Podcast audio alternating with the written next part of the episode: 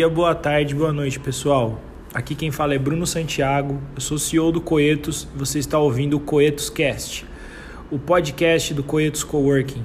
Nele você vai encontrar dicas e discussões sobre trabalho, sobre gestão de escritório, sobre marketing, gestão de finanças e tecnologia. No nosso primeiro episódio, nosso convidado é o Dr. Bernard Barbosa, sócio do escritório Cândido de Oliveira, e ele bateu um papinho com a gente para a gente tentar mapear a crise e tentar entender quais pontos foram mais, mais atacados, quais pontos se fortaleceram e tentar entender um pouco como melhorar a gestão das pessoas. Espero, espero que vocês gostem desse primeiro episódio. Um abraço. Pessoal, nosso convidado já está entrando, tá? Só para ir já me apresentando, quem não me conhece, eu sou o Bruno, eu sou sócio fundador do Coetos, um coworking para advogados, aqui no Rio de Janeiro, na Avenida Rio Branco. E a gente vai começar uma série de lives com gestores de grandes escritórios e a gente vai tentar pegar uma gama ampla, escritório grande, escritório médio e pequeno, para a gente conseguir entender quais foram as boas práticas adotadas pelo pessoal. E para tentar entender um pouco melhor como driblar a crise, se de fato todos os campos do direito foram afetados, como foram. Então, por favor, não deixem de mandar a pergunta aí embaixo, por gentileza. Quem puder também ajudar a gente apertar no aviãozinho para mandar para todos os advogados, eu acho que o conteúdo que a gente vai gerar aqui vai ser bem valioso. Mas lembrando também que para quem não pode participar agora, porque o horário eu sei que é meio ingrato, 3 horas da tarde, mas a gente vai deixar a live salva, tá? Ah, o B chegou. Pessoal, se eventualmente sair B quando eu me referi ao Dr. Bernard é porque é um amigo muito querido.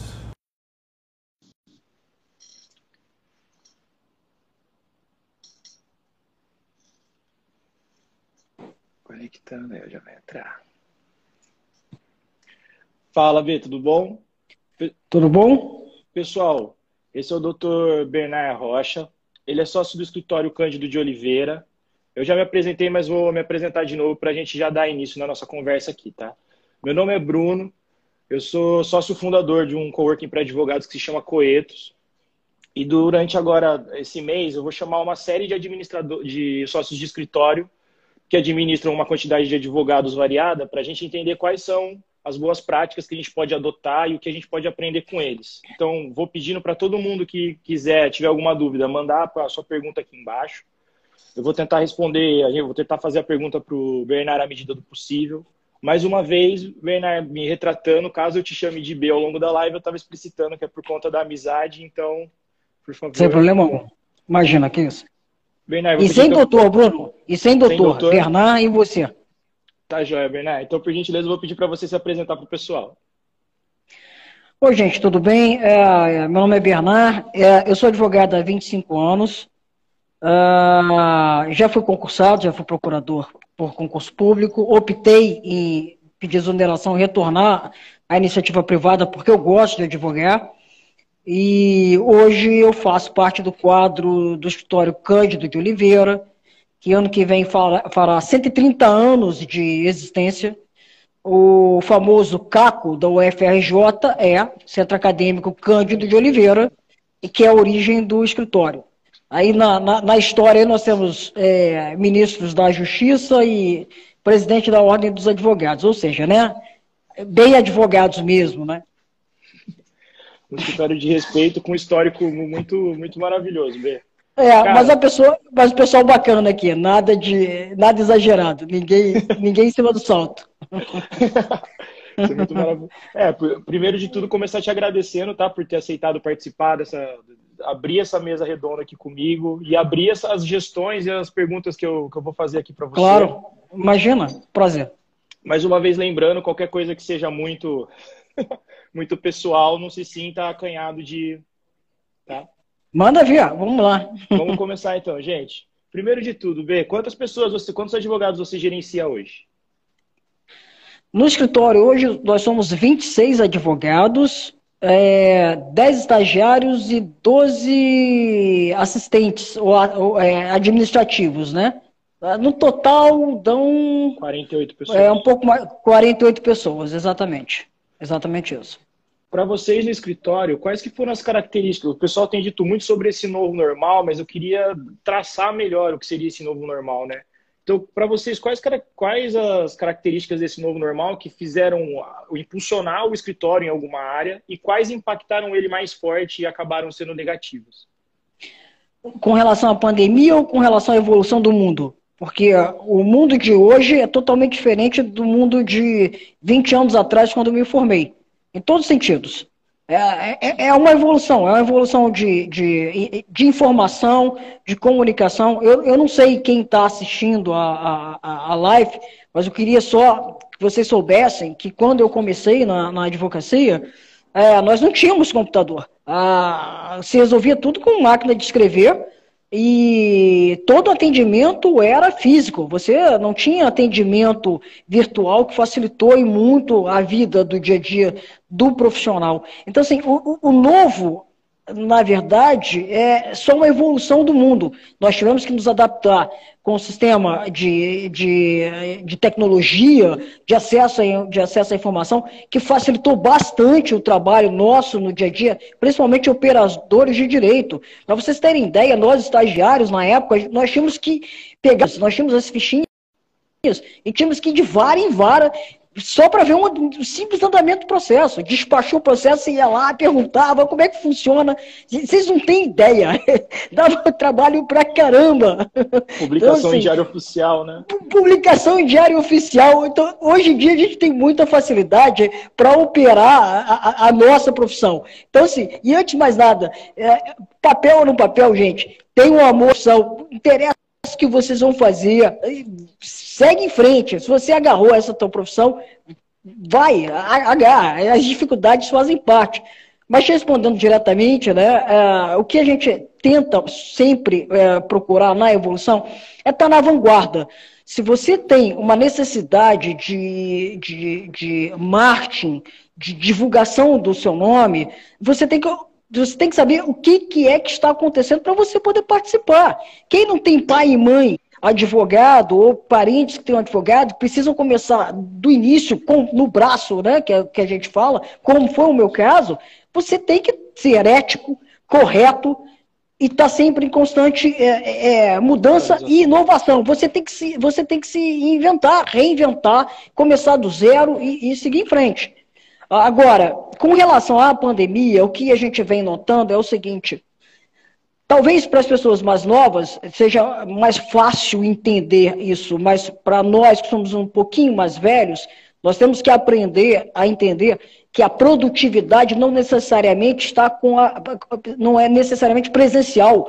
Hoje em dia, com o teletrabalho, que inclusive foi melhor regulamentado com a reforma da CLT em novembro de 2017 e agora com a medida provisória que se transformou em Lei 14.004, com opções de redução e de suspensão, já houve melhor, um melhor entendimento do empresariado e também dos empregados que a sua produtividade é tão boa ou maior se você é, trabalha em, casa. Principalmente, eu digo até isso para as mulheres, porque as mulheres têm uma sobrecarga impressionante, porque é, não há como negar.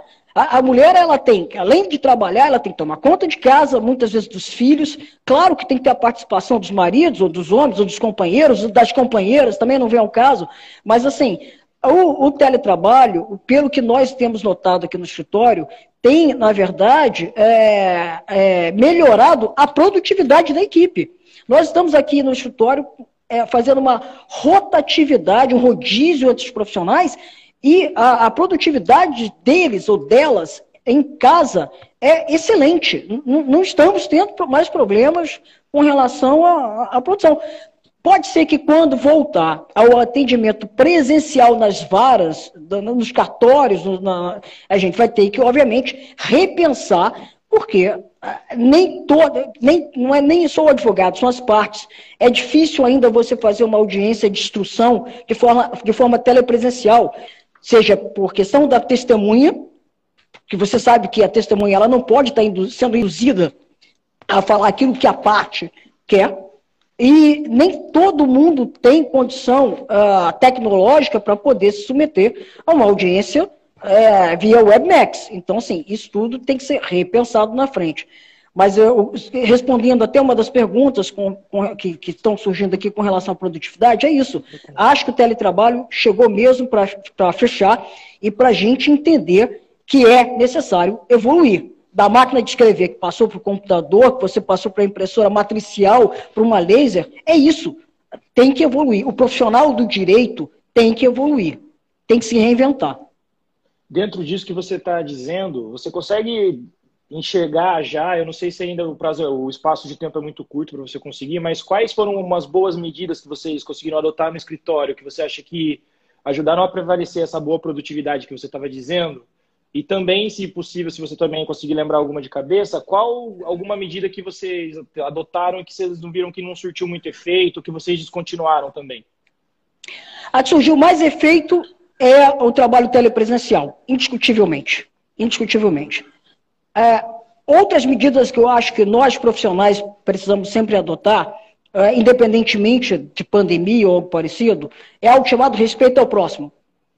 O fato de você ser advogado ou sócio do escritório não lhe dá o direito de não tratar bem um estagiário ou um advogado que seja é, é o seu assistente ou algo parecido. Respeito ao próximo é, é básico para qualquer evolução que você queira ter a nível de trabalho. Sempre nunca de nariz empenado. Isso, isso é importantíssimo. Agora, é, é, é, desde a pandemia, nós preocupados em é, ter uma boa produtividade, sem excesso de trabalho. Que, com todo respeito, quem pensar de forma contrária, isso faz parte, mas eu acho que pessoas que trabalham 12, 14, 16 horas, salvo é, situações emergenciais que podem acontecer, não são saudáveis. Não são saudáveis fisicamente, não são saudáveis é, é, mentalmente. Isso não resolve. Você precisa se organizar melhor. E, e isso a gente tem procurado fazer reuniões mensais com todos os sócios do escritório e advogados, repassando como se, é, é, se comportar perante um cliente, como se cobrar honorários, é, é, de que forma você deve produzir o seu processo, de que forma você deve atender o cliente. É o que eu digo, é uma constante renovação. Tem dono do negócio, gente, tem que estar tá no negócio. Telepresencial ou presencialmente, mas, tá... tem que estar tá no negócio. Você tem que saber o que está acontecendo com o que, com que você está operando. A grama só eu não tenho, eu, eu, não tenho nada, eu não tenho nada negativo. Desculpa aí a falta de modéstia, mas assim, a gente tem trabalhado uhum. bastante. O que eu acho que o que foi de bom, que veio para ficar, realmente é o teletrabalho. É, a, a, a, alguma parte negativa, eu, eu não vejo muita, é, não vi nada que tenha acontecido negativo, porque a gente foi se adaptando para a realidade que a gente está vivendo tendo como norte essa filosofia de vocês de sempre se atualizar, de educação e respeito ao próximo, eu, eu não acho falta de modéstia quando você diz. Eu realmente acredito que não tiveram medidas que vocês tomaram que tenham sido negativas. Pelo menos na minha perspectiva, eu assino embaixo tudo que você falou. Você precisa e... entender, né? Você tem que ter, você tem que ter é, bom senso. Você não pode exigir que uma pessoa, por exemplo, idosa, vá numa situação de pandemia é você obrigar a pessoa a vir trabalhar. Ela tem que ficar em casa, não tem, não, não tem jeito. É isso, você tem que ter um, um feeling, né? Bom senso mesmo. Dentro agora dessa, desse assunto de telepresencial que a gente está falando bastante, você consegue. Qual é o maior gargalo que você vê do home office? Uma coisa que afeta na produtividade diretamente de forma negativa? Bom, é, eu, eu, como sou um cara mais velho, para ser sincero para vocês, eu sou daquele cara que prefiro pegar o telefone, ligar para a pessoa, ouvir a pessoa, ou sentar olho no olho e conversar. Eu gosto muito disso. Mas eu, mas, eu mais uma vez, você tem que se adaptar à, à, evolução. Você tem que adaptar o que está tá sendo mudado. Então, eu acho o seguinte. É, eu acho que com relação a gargalo, você precisa ter os seguintes cuidados, e aí vai para os operadores, inclusive de direito do trabalho.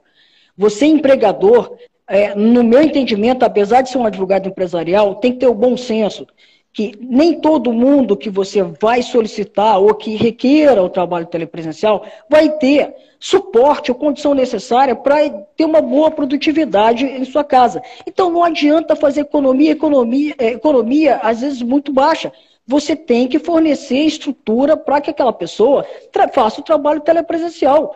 Forneça um laptop por comodato, verifique se a pessoa tem condição de uma, de uma internet rápida, porque senão você também não consegue resolver. Então, assim, ajude, se for o caso do, do de, de, fazer uma assinatura é, de internet para você poder ajudar o teu empregado ou o teu colaborador a produzir melhor. Porque a produção do seu colaborador, gente, é quem vai acarretar na maior produtividade do seu negócio. Essa é a verdade. Não há inimigos entre empregados, empregadores, prestadores de serviço. Isso é uma máxima péssima que se empregou durante anos nesse país, dizendo o seguinte: capital versus trabalho, elite, burguesia versus pobreza. Parem com isso, ninguém chega a nada.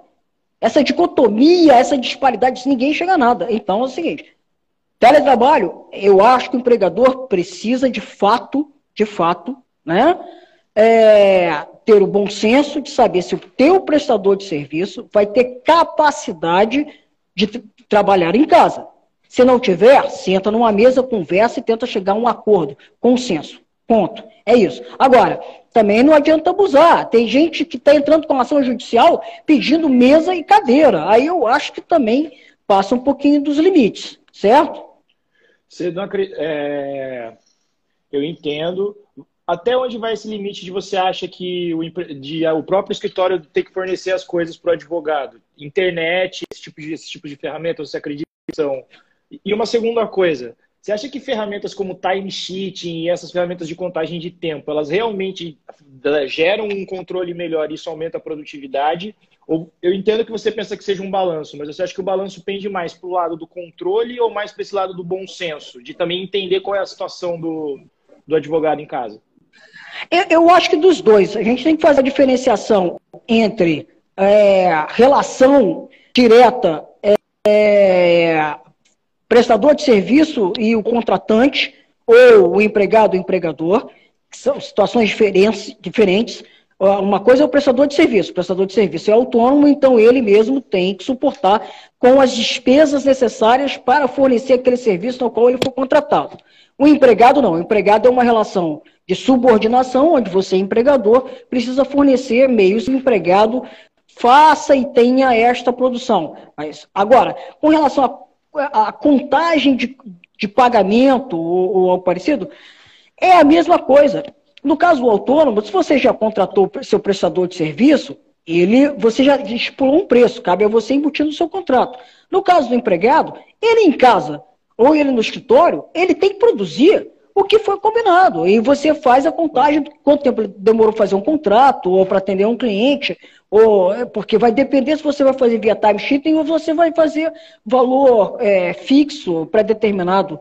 Entendeu? E, mais uma vez, é bom senso, é conversa, é diálogo e é gestão. Tem que saber quanto você vai cobrar, de que forma você vai cobrar, porque isso é custo. Tem alguma dica que você possa dar para os advogados de como conseguir precificar? Porque eu acho que a gente enfrenta muitas situações agora por causa dessa pandemia que não são comuns, né? Pra, mesmo para a advocacia, isso que você estava falando, de ter evoluído da máquina de escrever hoje para um, um, processo judicial eletrônico, por exemplo, eu acho que tem muita. A pandemia acabou acelerando demais essa, esse movimento, né? O futuro passou a ser agora, não é mais lá no futuro. Então, você tem alguma dica que você possa dar para pro, os advogados de como ajudar a precificar os honorários, como fazer para conseguir estabelecer um valor para os serviços deles? Você tem alguma coisa para. Sim. Pra... É, eu, eu, acho o seguinte: é, precificação nunca é fácil. Por mais tempo que você tenha de profissão, a precificação não é algo simples. Você precisa enxergar capacidade econômica do cliente de pagamento, isso é, é importantíssimo, complexidade do processo na qual você está sendo contratado, é a segunda, o segundo ponto muito importante. E terceiro, é a sua capacidade de solução do problema que foi enfrentado. Então, quanto tempo você demora para resolver o problema que foi enfrentado? Porque o problema que você vai resolver uma, em uma hora não pode ter o mesmo preço que vai consumir uma semana do seu trabalho. Você não pode cobrar é, 800 reais a hora para uma microempresa ou uma pequena empresa, porque ela não vai ter condição de pagar. Por mais que o empresário ou o contratante goste de você, ele vai virar e falar o seguinte: excelente advogado, excelente advogada, mas eu não tenho capacidade econômica para pagar. Ele vai pegar um outro advogado que cobre menos ou às vezes mais fraco, porque é a dura realidade. Tem bons advogados, tem médios advogados e tem péssimos advogados. Então, sim. Como toda profissão. É, é difícil falar um valor exato, mas eu acho que você tem que ver capacidade econômica, a complexidade do processo, tempo de tempo de que você vai despender no, no, no trabalho. Obrigado, B, pelo, pelos parâmetros. Eu, mais uma vez, assino embaixo o que você está dizendo. É, é, difícil estabelecer, mas eu acho que respeitado, inclusive essa parte do, da complexidade do trabalho da, e conseguir lidar bem com a capacidade econômica do cliente também, conseguir enxergar a situação de fato, né? Acho que faz, faz sim, parte também sim. do nosso trabalho. É verdade, é verdade. Aí, ainda abordando essa parte econômica, qual o impacto econômico para o negócio, para um escritório de advocacia? Encarando o escritório de advocacia como um negócio mesmo. Qual você acha que foi o, maior, o grande impacto do Covid? Com relação ao Covid, a, a, dificuldade de pagamento dos clientes em razão da, da não geração de renda. A, a média das, das empresas do Brasil é, são 28 dias de caixa. Então, ficamos aí há três, ficamos três meses totalmente parados, praticamente parados, e agora que a atividade econômica está retomando. Não vou entrar no mérito se, quanto à importância do isolamento social, não, porque eu acho que é importantíssimo, mas, que eu, mas também acho que deve haver, novamente essa palavra aqui redundante, bom senso, quanto, a, quanto à retomada da atividade econômica. Tem que pagar conta, não tem jeito, gente. Tem que comprar comida, então é vencer, não, não tem jeito. Então, assim, o que, qual foi o maior impacto na pandemia, na minha opinião, para os escritórios de advocacia? Foi exatamente a questão da incapacidade econômica, dificuldade econômica de pagamento dos serviços. E isso afetou muita gente. É, eu, eu não tive tanto problema pela seguinte razão. Como a minha área de especialidade é trabalhista, a demanda da área trabalhista nesses meses foi muito alta. Como a demanda foi muito alta, é, eu não senti tanta dificuldade, mas é porque a minha área é uma área que houve demanda nessa situação. Infelizmente, diga-se passagem, viu, gente? Porque o, fato, o fato de eu não ter passado problema não significa que realmente eu, eu, eu tenho 25 anos de carreira, eu nunca vivi uma situação como essa profissional com a pandemia do Covid. Eu acho que o direito do trabalho também é um pouco beneficiado porque a digitalização dos tribunais, de TRT, de, é, é uma porcentagem muito superior a qualquer outra frente do direito, né? Se a gente comparar com, mesmo com o civil, que já está é. a grande parte dos processos digitalizados, eu acho que é verdade. o sistema que melhor funciona. É verdade. Mais... Qual, é verdade, é verdade. Aproveitando que a gente começou a falar de direito do direito do trabalho, qual o problema você vê da, desse distanciamento social? Você chegou a comentar sobre a audiência, por exemplo, porque você não sabe de fato se a parte está instruindo a testemunha, o, do, o que tem acontecido. Você consegue enxergar algum outro aspecto negativo? E dentro dessa perspectiva da audiência ser ruim, você consegue enxergar alguma solução para isso? Que não Bom, seja voltar é... ao sistema anterior, né? Tipo, ao telepresencial, é... talvez uma coisa mista. Eu, eu, eu, eu, confesso que eu vejo um esforço é, razoável dos tribunais em conseguir uh, resolver pelo menos a parte das audiências no meio da pandemia.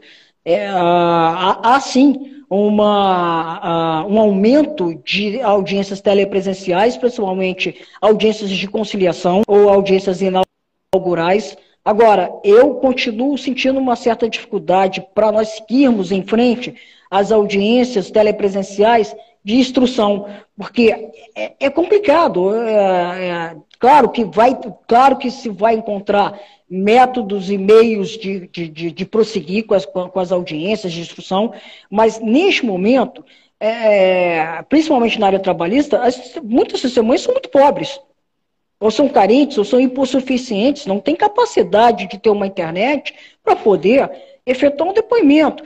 Ponto dois, isso eu estou partindo do princípio da boa-fé, que eu acho que todas as pessoas, a gente tem que partir do princípio que todo mundo tem boa-fé. Mas a gente sabe que não, isso não é uma regra, infelizmente. Você tem que lembrar o seguinte, numa audiência de instrução telepresencial, eu posso, um advogado ao lado ou próximo à testemunha, indicando que ela deve ou não falar. E aí, qual vai ser a isenção da testemunha em seu depoimento? Afinal, a gente está com um processo onde existe um autor e um réu. É, qual seria a isenção da, dessa testemunha em depoimento? Como é que eu vou comprovar ou garantir a isenção da testemunha no, no, num processo? Você entendeu? Isso é um pouco, um pouco difícil. Talvez tivesse uma vara, um local onde um oficial de justiça tivesse ali na porta para não deixar ninguém entrar e as, as testemunhas fossem sendo chamadas, eu não sei. Tem que arranjar uma solução. Mas para audiência de instrução eu ainda vejo um pouquinho de dificuldade quando envolve oitiva de testemunha. A é, essa, você acha que uma solução talvez seria fazer um sistema híbrido onde as testemunhas se deslocassem até o, o tribunal e ficassem testemunhas, juízes e, e algum oficial de justiça para garantir a idoneidade? Porque é. eu entendo isso da paridade de armas, né? Fica bem prejudicado, porque como que você garante a boa-fé do outro lado é, ter... É, exatamente. Eu acho assim, é, em princípio seria a solução que eu enxergo, mas a, a questão é, novamente, o direito e a tecnologia estão tá em constante evolução. Pode ser que inventem alguma, algum método de garantia de isenção de, de, de um depoimento que eu hoje não enxergo, mas pode ser que tenha. Né? Pode ser que na frente a gente tenha. Não sei. Venha, venha se desenvolver algo, inclusive por conta disso, né? Toda essa, essa é, aceleração é. tecnológica é. ainda. Sim, sim, sim. Eu acho agora, na prática, eu não vejo este ano é, muita evolução com relação a processos da, no, nos tribunais. As audiências de conciliação, as audiências de, de instrução, todas estão sendo é, redesignadas. Este ano eu acho que vai ser meio complicado. Eu acho que também, é, você acredita que eles vão seguir o entendimento, inclusive do Supremo, de retornar só no ano que vem? Porque constantemente eles têm renovado o adiamento, né? pelo menos no, no que toca ao Justiça do Trabalho.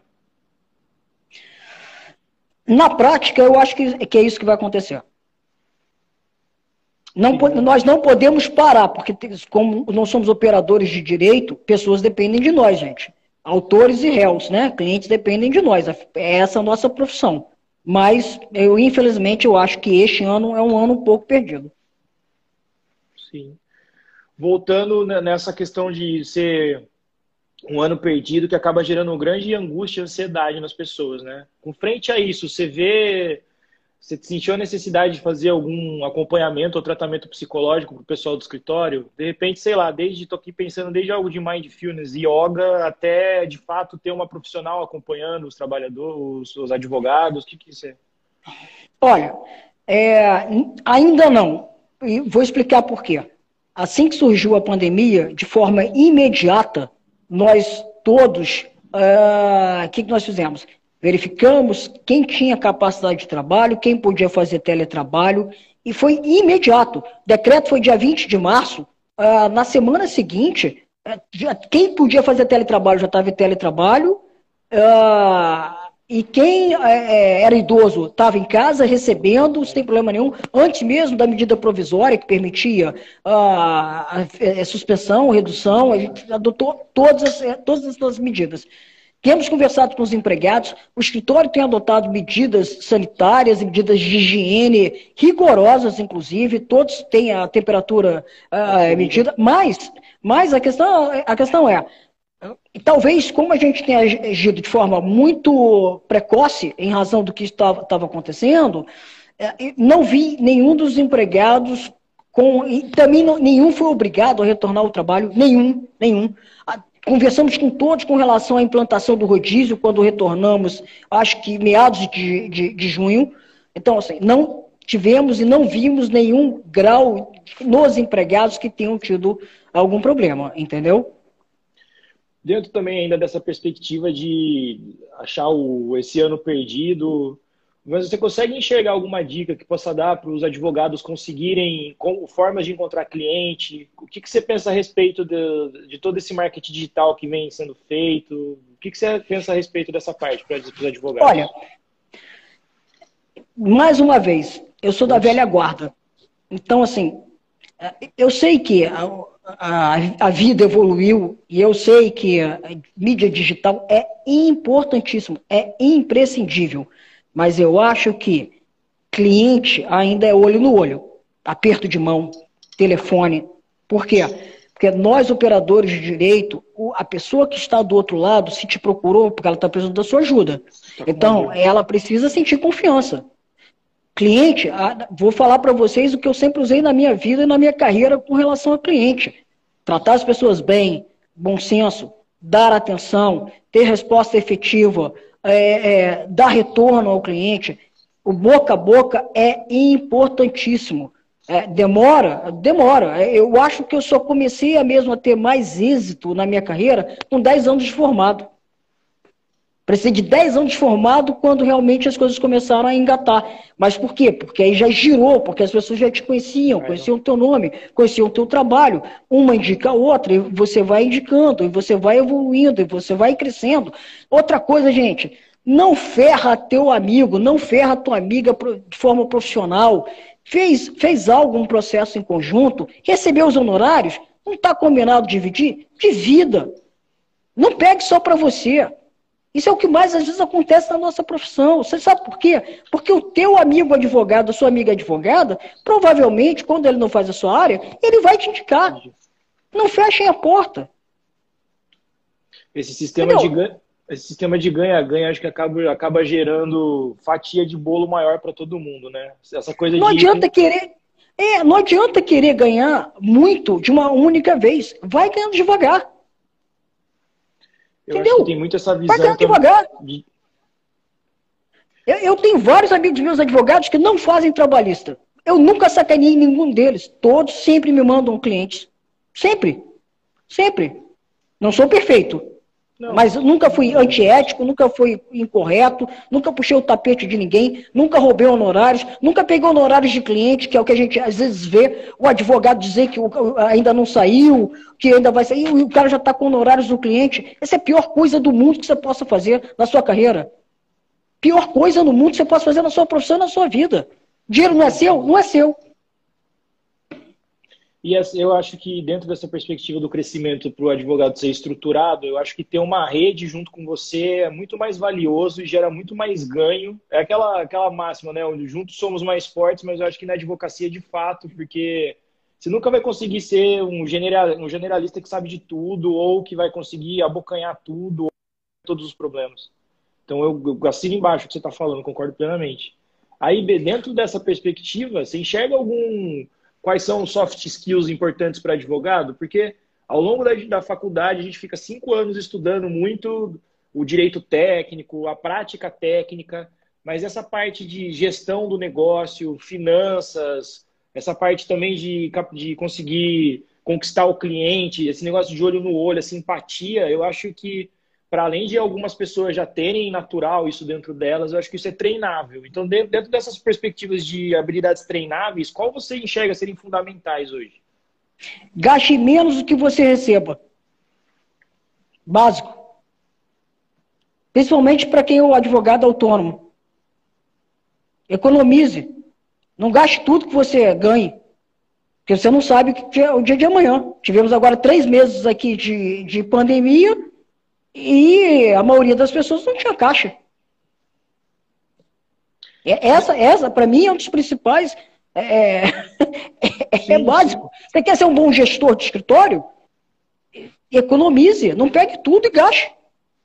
Tenta, dentro do possível, tá, gente? E eu sei que início de carreira é muito difícil, mas assim, se for possível, tenta, tenta, tenta, obviamente, gastar menos tenta, ok? Não é, não é uma regra, não é uma regra assim, porque às vezes não dá. As contas chegam, você tem que pagar e tem que pagar a conta. Mas isso. Agora, é, foi o que eu te falei para você, a evolução tecnológica é importante você estar tá tendo, a, a, cuidado com o que você fala, como você fala, a forma que você se porta, forma ética, isso tudo é, uma, é um conjunto, Bruno, não tem uma, não tem uma fórmula. Eu acho que isso faz parte de você, faz parte do seu caráter. O que você moldou de caráter, o que teu pai e sua mãe ensinou na sua casa, é, é siga, pra, leve para sua vida. Isso é, isso você vai aplicar no seu dia a dia, não só pessoal, mas profissional. O que, que você enxerga de as pessoas? Você, tava, você comentou antes que a média de tempo de caixa que as empresas têm é de 24 dias. Você acha que 28, 28 dias. 28, desculpa. Você acha que essa, esse caixa de tão curto prazo é mais por uma questão educacional nossa, que nem a gente, como pessoa física, às vezes tem esse hábito de guardar, de se pagar, né? De guardar uma parte do dinheiro que a gente recebe para uma eventual especialização, alguma ferramenta, ou mesmo para uma eventual crise, como é o caso de agora. Você acha que isso é mais uma questão de cultural nossa, de, não sei, de fato a gente não presta muita atenção nesse, nesse lado de finanças, ou você acha que de fato é uma dificuldade porque a pessoa começa pequeno e se ela não fizer um investimento muito grande no começo, ela não consegue crescer? Minha, minha questão é: crescimento de fato está envolvido com gastar mais dinheiro sempre? É difícil te responder. É um conjunto. É muito, eu não sei te responder. É, é um conjunto. Não é só a questão financeira. A gente vive num país que. Aí eu vou entrar num aspecto de análise não só profissional, que é o objeto nosso aqui da conversa, mas é um país que os impostos são caríssimos, são muito altos, que você precisa gastar num plano de saúde, porque você não tem um sistema de saúde adequado. Você vê, gastamos bilhões agora na Covid-19, de forma é, é, correta o investimento em razão da, da pandemia, mas existem outras doenças. Câncer, doenças cardiovasculares, e aí? Vai haver investimento? As pessoas continuam morrendo lá na, na, na, na fila do, do, do, hospital, dos corredores dos, dos hospitais, e aí? Vai haver essa comoção política pública de que precisa investir os bilhões que se gastaram agora no estado de pandemia para investir na, na, área da saúde? Eu estou eu, eu tô indo para o lado de politização porque eu não quero, porque não é esse o ponto do, da, da conversa. Mas a questão é, como você faz para crescer profissionalmente? Não existe uma regra, gente. Eu acho que é para você crescer profissionalmente, é, faz tudo isso que nós temos conversa, estamos conversando e outras coisas. Cada pessoa tem a sua experiência. É, é difícil. Agora, para começar a carreira, se você deve investir muito, não tem nem como, Bruno. Quem é, quem é tem condição de começar a carreira sem pai e mãe advogado, sem, ou, ou na sua profissão? Não dá. Não dá. Eu acho que isso é, você tem que trabalhar para ir, ir investindo de acordo com a sua capacidade de crescimento. Sempre pé no chão. Sempre pé no chão. Você acha que esses avanços tecnológicos eles são mais inclusivos no sentido de que mesmo quando você come no começo que você não tem tanto essa rede de contatos quanto não vai ter um investimento muito vultuoso para fazer algo muito grandioso. Você acha que a tecnologia ela é inclusiva ou exclusiva nesse sentido de é um gasto a mais que você acaba tendo que ter, outra capacitação que você tem que investir, ou ela permite de fato, às vezes, quem antes não teria acesso, ter esse acesso?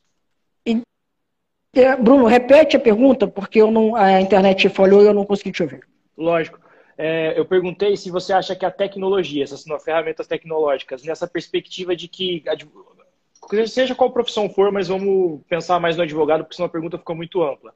Você acha que ela é excludente ou ela é inclusiva? No sentido de, de excludente, talvez no sentido de você ter que fazer um investimento mais caro, tanto para comprar a tecnologia necessária, computador, sistema, time sheeting, ou você acha é, inclu que não? é inclusiva. A tecnologia veio para é, é, melhorar as condições de trabalho de, de, de, de, todos nós, sem sombra de dúvida. Sem sombra de dúvida. Só para vocês terem uma ideia, ah, já vou lá de novo para décadas minhas de advocacia. Quando nós alugávamos um escritório, você tinha que reservar um terço do escritório só para colocar os arquivos físicos. Aquele metro quadrado que só tinha papel, você estava pagando. A tecnologia veio por quê? Para você digitalizar isso tudo e você economiza em um terço de aluguel, você economiza um terço do condomínio, um terço da luz, porque você não está usando mais aquela. Você não está usando mais aquilo. Papel. Vocês não têm ideia como se gastava papel é, é, e tinta de impressora na época, há, há 20 anos atrás, 15 anos atrás.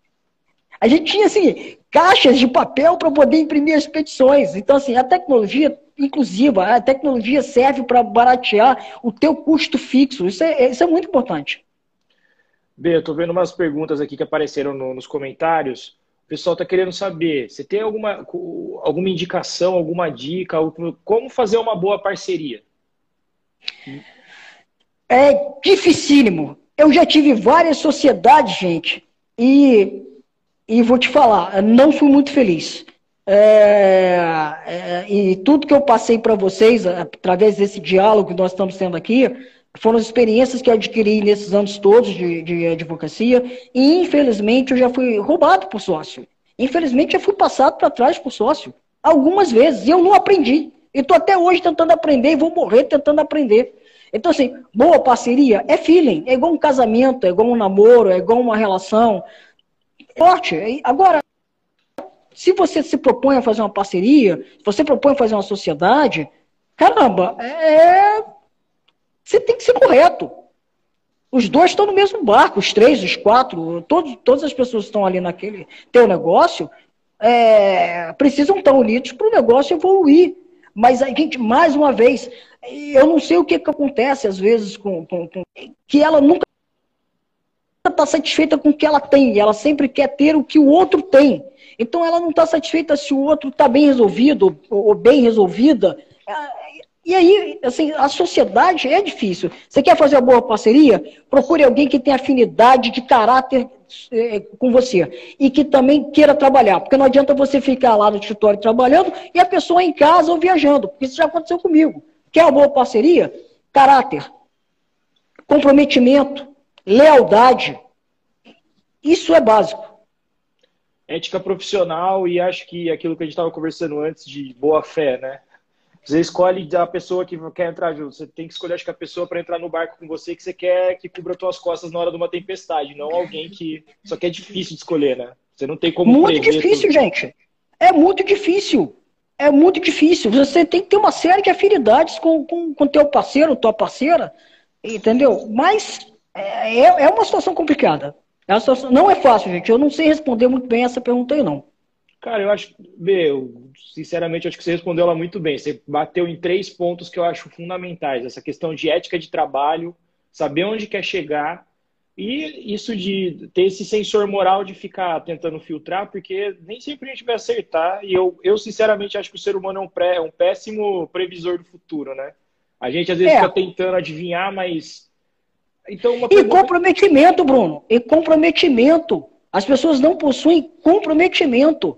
A pessoa se forma, ela quer ficar milionária, rica, em, em dois, três, quatro, cinco anos. Gente, vou falar um negócio para vocês. Ninguém, um, dois, três anos, com raras exceções. Quem fica rico com dois, três anos é porque está fazendo alguma coisa errada. Para você ficar rico, você precisa de anos de construção, você precisa de anos de evolução, você precisa de anos de, de sabe, de formação. Não dá para ficar rico. Quando você vê um funcionário público, por exemplo, que o cara ganha lá 15, 20 mil reais e o cara tem um apartamento na praia, se não for herança, se não for decorrente de família, algo parecido, não pode ter, não pode ser.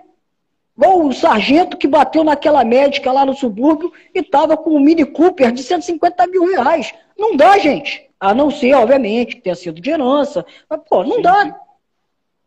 Não dá. Né? Como gestor, você acha, você acha importante, então, você, você acha que consegue fazer o filtro pré para contratar a pessoa? Ou você acha que é mais importante, talvez, saber a hora de tirar da pessoa, de se afastar dela? Segunda opção. Saber a hora de, saber a hora de, de se retirar ou tirar a pessoa. Eu concordo plenamente com que o ser o previsor do futuro, né? Eu acho a gente fa, a gente erra crassamente todas as vezes que a gente tenta prever o que vai acontecer. Seja mercadologicamente, seja o caráter de alguém, eu acho difícil. Eu concordo plenamente. É. Óbvio, a gente tem só mais 10 minutos aqui, então eu vou abrir para você fazer as considerações finais, tá? E para depois fazer uns agradecimentos aqui para a gente poder terminar. Bom, gente, é, obrigado pela oportunidade de passar minha experiência de vida para vocês. É, para todos que estão, estão nos assistindo, torço que, que tenham sucesso, que tenham felicidade, que tenham saúde e que, assim, entendam que nós temos como dar certo. O Brasil tem como dar certo. Ok? Então, assim, eu acho que tem que acreditar. Mas não acredita muito não, tá? Em algumas coisas não acreditem muito não, mas, mas tem como acreditar. Eu acho que a gente tem realmente que correr atrás, comprometimento, dedicação, lealdade. É isso que a gente tem que fazer. Tá? E eu agradeço a oportunidade aí de, de nós trocarmos essa ideia, esse diálogo, essa conversa. Conversando que se entende, né? Bem, eu que agradeço, tá? Essa abertura que você teve de vir aqui e expor sua experiência pra gente, porque para como continuando até nessa ideia de ser difícil de prever o futuro, eu acho que nada comprova mais do que e nada a gente aprende mais do que a experiência e essa coisa de pele em risco. Há quanto tempo já você advoga? Quantas experiências você já não enfrentou? Então, quem agradece, eu que agradeço muito, tá? Pela oportunidade de poder te entrevistar e pela, pela abertura. Imagina. Agradeço a todos, gente. Obrigado. Gente, obrigado aí pela live. Lembrando que a gente esse mês de agosto vai fazer, vai continuar as entrevistas nessa linha. A live vai ficar salva para quem não conseguiu acessar ou para quem gosta de queira assistir de novo para ver os toques que o Bernardo deu gente. E aí, pessoal, gostaram do nosso primeiro episódio? Não deixa de seguir a gente nas redes sociais, no Instagram @coetos.co e também de se inscrever na nossa newsletter, que sempre que tiver um episódio novo, a gente vai anunciar para vocês. Um forte abraço, espero que vocês tenham gostado e até a próxima.